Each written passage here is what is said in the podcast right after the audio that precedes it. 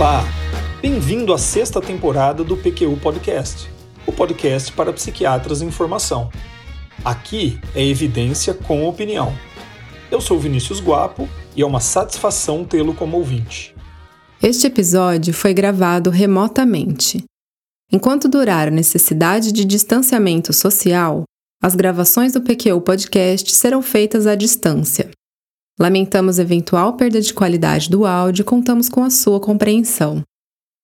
O tratamento da dor é um desafio dos mais difíceis para médicos e profissionais de saúde.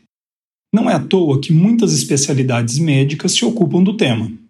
Reumatologistas, anestesistas, ortopedistas, fisiatras, neurologistas, neurocirurgiões. De maneira mais ou menos coordenada, oferecem ajuda ao paciente com dor. Igor Elman, John Karzubieta e David Borsuk propõem colocar o psiquiatra nessa lista. Não apenas isto, eles propõem também que o treinamento no manejo de dor seja obrigatório na formação do psiquiatra. Pois é, em um artigo de 2011 publicado no Archives of General Psychiatry, eles fazem uma revisão sobre o tema e apontam argumentos em favor dessa proposta. Vamos dar uma olhada mais detalhada nessa interface entre dor e psiquiatria e então na proposta deles? O PQ Podcast é uma iniciativa independente do Luiz Alberto e minha, realizada com recursos próprios. Aqui você tem mais de 130 episódios, onde discutimos temas de interesse do psiquiatra em formação. Para maratonar, você precisaria perto de 65 horas. Mas o legal mesmo é ouvir os novos episódios e, aos poucos, mas com regularidade, garimpar entre os antigos os que sejam de seu interesse.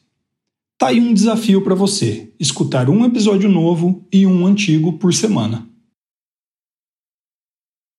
A interface entre dor e psiquiatria, assim como dor e funcionamento mental, é ampla e multifacetada vai de questões epidemiológicas, como a comorbidade entre patologias dolorosas e transtornos mentais, passa pelas semelhanças na experiência subjetiva da dor física e emocional, pelas semelhanças na maneira como indivíduos de culturas e origens diferentes e que falam línguas distintas encontram para comunicar dor física e emocional e chegam ao estudo de processos neuroanatômicos e neuroquímicos coincidentes no processamento de dor e de emoções. Um conjunto de experimentos me chamaram a atenção anos atrás e acompanho seu desenvolvimento desde então. Eles buscam similaridades e diferenças entre dor física e aquilo que costumamos chamar de dor emocional, mais especificamente nesse caso, o que os autores denominaram a dor da exclusão social. Partindo da constatação de que a linguagem utilizada para descrever o sofrimento emocional refere-se a experiências dolorosas e que esta relação parece ser universal, independente da cultura, Pesquisadores de diferentes grupos foram testar a hipótese de que os mesmos mecanismos psicológicos e neurais poderiam ser responsáveis pelo processamento da dor física e da dor emocional. Você ficou aí pensando se essa história da linguagem procede? Vou te dar só alguns exemplos. Coração partido, para dor da perda de alguém amado. Dor da alma, para descrever uma dor intensa Dor de corno, para dor de ser traído. Convencido? Bom, muito resumidamente, correndo riscos na simplificação, os resultados dessas pesquisas apontam para similaridades na experiência psicológica mensurada em escalas. E além disso, áreas cerebrais como símbolo anterior, ínsula anterior e substância cinzenta periaquedutal podem ser relacionadas tanto à experiência de dor física como de dor da exclusão social.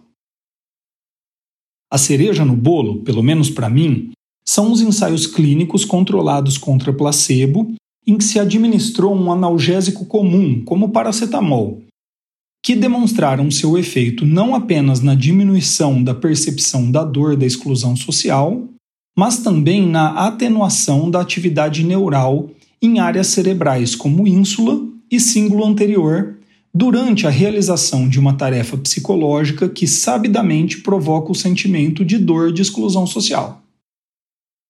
Estudos como estes podem ter impacto ainda imprevisíveis sobre a compreensão da fisiopatologia e até mesmo o tratamento da dor física, assim como de transtornos psiquiátricos. Mas aqui o que mais interessa mesmo é sinalizar a profunda e complexa relação entre esses fenômenos mentais. Elman e colaboradores argumentam que o psiquiatra é o profissional de saúde que domina a interface mente-cérebro, tanto em aspectos teóricos como práticos. Psiquiatras são treinados e trabalham diariamente na conceituação de diagnósticos e tratamentos na interface psicossocial biológica. E, além disso, dominam o reconhecimento e manejo de mecanismos de defesa que podem ser essenciais no encaminhamento terapêutico de um paciente com dor. Sobre essas características do psiquiatra, veja o que dissemos no episódio 86 do PQ Podcast. Em que, que os psiquiatras são únicos? Vamos lá. 1. Um, no domínio de uma base ampla de conhecimentos para a realização de diagnósticos e indicação de intervenções clínicas. A formação médica garante ao psiquiatra um conhecimento teórico e prático amplo, além de uma visão pragmática dos problemas. Isso habilita a indicar de maneira bastante livre uma infinidade de recursos diagnósticos e terapêuticos, sem apegos ideológicos a uma ou outra linha de pensamento. 2. Domínio do conhecimento sobre a interface entre o funcionamento físico e mental. E aqui eu estou falando das interações entre transtornos psiquiátricos e transtornos médicos gerais, mas também, e mais importante, da interface mente-cérebro. O psiquiatra ocupa uma posição muito especial em interpretar os avanços da neurociência e traduzi-los em uso prático na tomada de decisões clínicas em prol dos pacientes. E 3. O domínio dos aspectos biológicos e das limitações do modelo biopsicossocial. Outro ponto relevante nessa discussão é a correlação entre dor e transtornos psiquiátricos.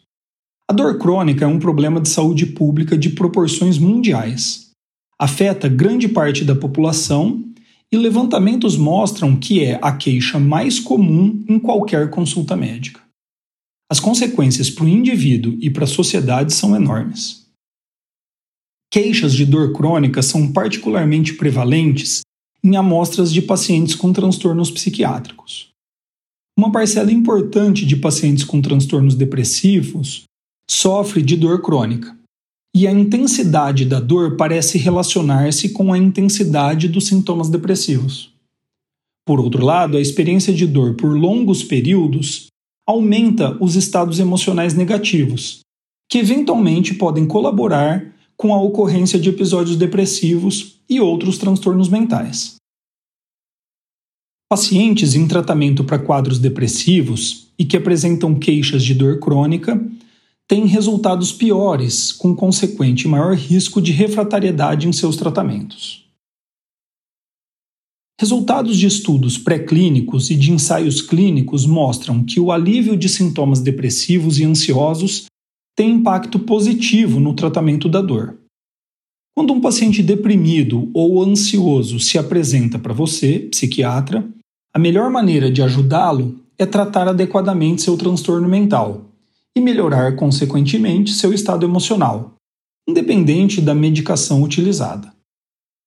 Mas existem ainda medicações utilizadas na clínica psiquiátrica que demonstraram ação terapêutica na dor neuropática, independentemente de seu efeito na depressão ou na ansiedade, seja por mecanismos relacionados à ação em vias inibitórias descendentes, serotonérgicas e noradrenérgicas, no caso aí de antidepressivos tricíclicos e duais, ou por ação em canais de cálcio voltagem dependente, caso da, da gabapentina e pregabalina.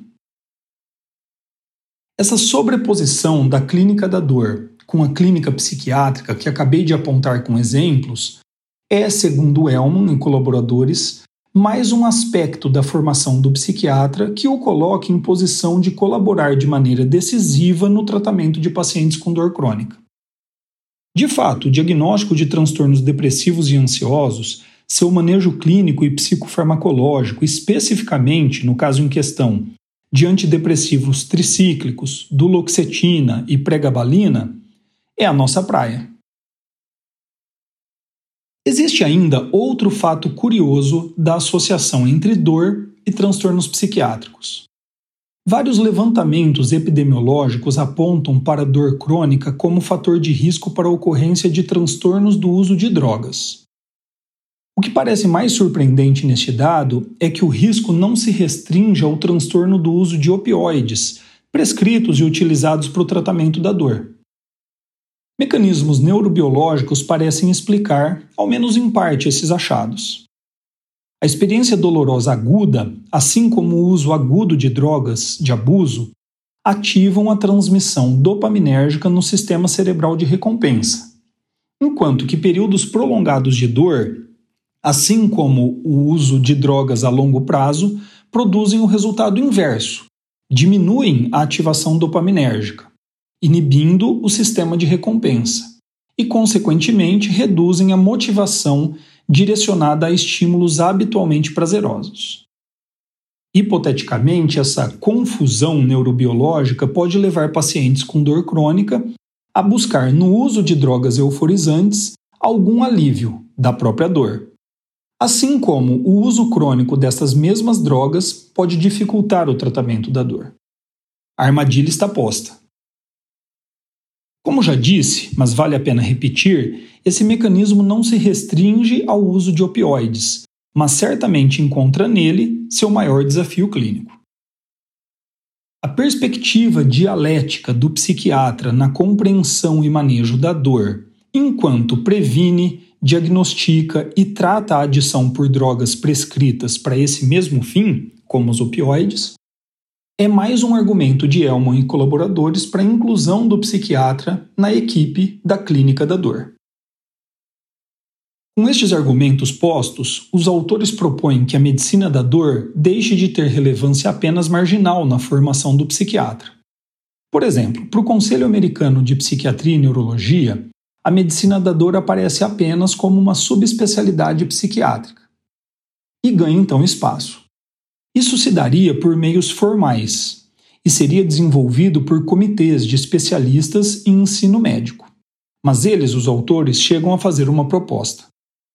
No modelo americano de residência em psiquiatria, que conta com quatro anos, no primeiro ano o residente já passa por quatro meses na atenção primária e mais dois meses na neurologia. Segundo os autores, esses seriam os cenários para atendimento de pacientes com dor crônica de baixa complexidade. No segundo ano, os residentes deveriam ter contato com pacientes com comorbidade entre dor crônica e transtornos psiquiátricos, e desenvolveriam então habilidades no tratamento psicoterápico e farmacológico desses pacientes.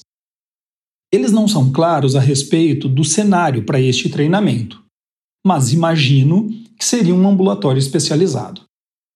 No terceiro ano, os residentes teriam maior contato com a interface dor e adição e atenderiam pacientes internados para desintoxicação de opioides, assim como em tratamento ambulatorial para essa dependência. No último ano de residência, o treinamento seria em uma equipe multidisciplinar para o tratamento de dor em pacientes de alta complexidade. Achamos sensacional a iniciativa dos autores de se debruçar sobre um tema e tentar, na prática, melhorar as residências e a formação do psiquiatra. Além disso, não podemos discordar dos argumentos usados por eles para justificar uma aproximação entre a medicina da dor e a psiquiatria.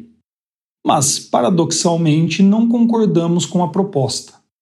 Não que não gostemos da estrutura que eles montaram, pelo contrário, Apenas não conseguimos concordar que seja possível disponibilizar tanto tempo na formação de um psiquiatra generalista para um tema que, apesar de relevante, consideramos de fato marginal à psiquiatria. Ficamos com o board americano, o psiquiatra em formação interessado em trabalhar mais aprofundadamente com a medicina da dor poderia partir para uma subespecialidade. Aqui no Brasil, um R4, por exemplo. Para ilustrar essa opinião, vou contar uma história que se passou há uns 10 anos atrás, quando Luiz Alberto, o amigo e colega psiquiatra Marcos Ortiz e eu nos juntamos a especialistas de outras áreas da medicina para elaborar diretrizes para o tratamento de depressão, para a AMB.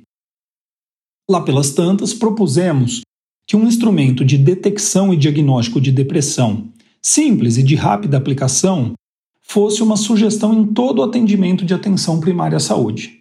Parece razoável, não é? Pois é, mas o colega da medicina de família e comunidade nos alertou que precisaríamos entrar na fila porque simplesmente todas as especialidades médicas gostariam que eles aplicassem um instrumento simples e rápido em todos os seus atendimentos. Deu para entender? Sim, seria razoável que todo psiquiatra em formação recebesse treinamento extensivo em medicina da dor, assim como em saúde mental da mulher, em demências, medicina do sono, neuroimagem diagnóstica e em muitas outras áreas. A lista seria grande, mas simplesmente estas não são, a nosso ver, as prioridades na formação de um bom psiquiatra. Com essa afirmação, encerro esse episódio do PQ Podcast, em que discuti alguns aspectos da medicina da dor em sua interface com a psiquiatria, especificamente sobre qual seria o lugar desta temática na formação do jovem psiquiatra. Espero que tenham gostado. Acesse nossa página no Facebook e siga-nos no Instagram para ficar por dentro de tudo o que acontece no PQU Podcast. Confira em nosso site www.pqpodcast.com.br todos os episódios já publicados, com as respectivas referências organizados por data, autor e sessão. O PQU Podcast agradece sua atenção.